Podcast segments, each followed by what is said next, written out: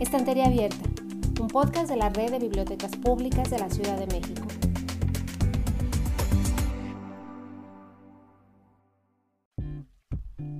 Hola, soy Rafael César y quiero darles la bienvenida a Estantería Abierta, un espacio para leer y conversar. Para despedir el año, queremos compartir con ustedes una historia y un mensaje de Alberto Ruiz Sánchez, a quien estará dedicado nuestro siguiente episodio. Esperamos que se encuentren bien y que esta vuelta de página al 2021 nos sitúe en un escenario donde lo posible sea, ahora más que nunca, mucho más amplio de lo que pensamos.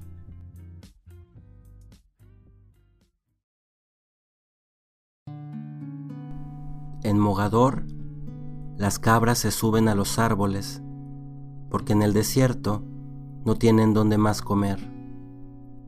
Lo verde casi solo está arriba de los árboles arganos. En el piso no hay mucho que sea comestible. Sus patas tienen una pezuña doble que funciona como pinza, con la cual se trepan por los troncos inclinados. Lo que parece imposible no lo es o lo posible es más amplio de lo que pensamos. Lo curioso y significativo para mí es que eso que nos maravilla aquí, en Marruecos, es cosa cotidiana, insignificante. Las cabras siempre están en los árboles, como me dijo un marroquí al que le conté mi asombro. Su respuesta fue para mí motivo de un segundo asombro, la señal de que nuestra vida cotidiana está llena de cabras en los árboles a las que no damos importancia y que no vemos. Y creo que en parte para eso se inventó la poesía. O para eso creo yo que la escribo. Para señalar las cabras en los árboles de nuestras cosas de todos los días. Hola amigas y amigos de la red de bibliotecas públicas de la Ciudad de México. Soy Alberto Ruiz Sánchez y me gustaría compartir con ustedes sensaciones e ideas que tuve cuando descubrí que en una biblioteca los libros me estaban leyendo a mí más que yo a ellos. Los libros conducen a la realidad, ya se sabe, por caminos que la enriquecen, no nos alejan de ella. Pero hay que lograr algo más que saber leer. Hay que saber dejarse leer por los libros. Es un nivel más evolucionado de alfabetización, supongo. Escuchar con atención sostenida lo que los libros nos dicen de nuestros límites, miedos, aspiraciones, fragilidades y posibilidades. Una biblioteca no es solo lo que veo en ella o lo que ella lee en mí es también y sobre todo lo que miramos juntos. Sus libros me ayudan a ver, a oler, a pensar el mundo. Y ella no deja de entretejer conmigo complicidades y desciframientos que antes no estaban ni en ella ni en mí. Quien lee íntimamente y abriéndose a todo lo posible, parece que solo usa los ojos, pero toca y huele y piensa con ellos. Inmóvil viaja y baila en paz pelea, hasta en silencio lucha y no se deja. Se vuelve más real entre más imagina y más despierta entre más sueña.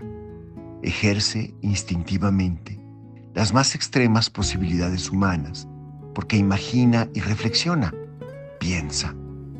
Al dar vuelta a la página se descubre en otra parte simultáneamente y ama en los libros, a veces sin saberlo, esa multiplicación de su cuerpo.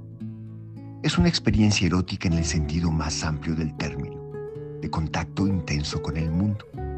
El amor por los libros, para mí, es corporal, es amistoso y amoroso. El amor por los libros es muchas veces un amor correspondido, pero no es raro que los libros den mucho más de lo que reciben. Pero sin el amor de un lector, de uno por lo menos, los libros prácticamente no existen se vuelven bloques de papel entregados a la humedad, a la acidez, a la luz voraz, a los bichos y todo lo que acelera su edad, los aliados del lado oscuro del tiempo. El libro correspondido, en cambio, es una voz que entra en la intimidad, nos toca a fondo y si dejamos que su química se active en contacto con la nuestra, nos transforma, nos ayuda a vivir. Todo esto se activa en mí cuando alguna lectora me ha dicho que en uno de mis libros encontró las palabras que necesitaba para decir lo que sentía por otra persona o para decir cómo se sentía y sobre todo qué deseaba. Los escritores escribimos en el aire y bailamos con las palabras invocando al fuego, pero solo la lectura de otra persona lo enciende.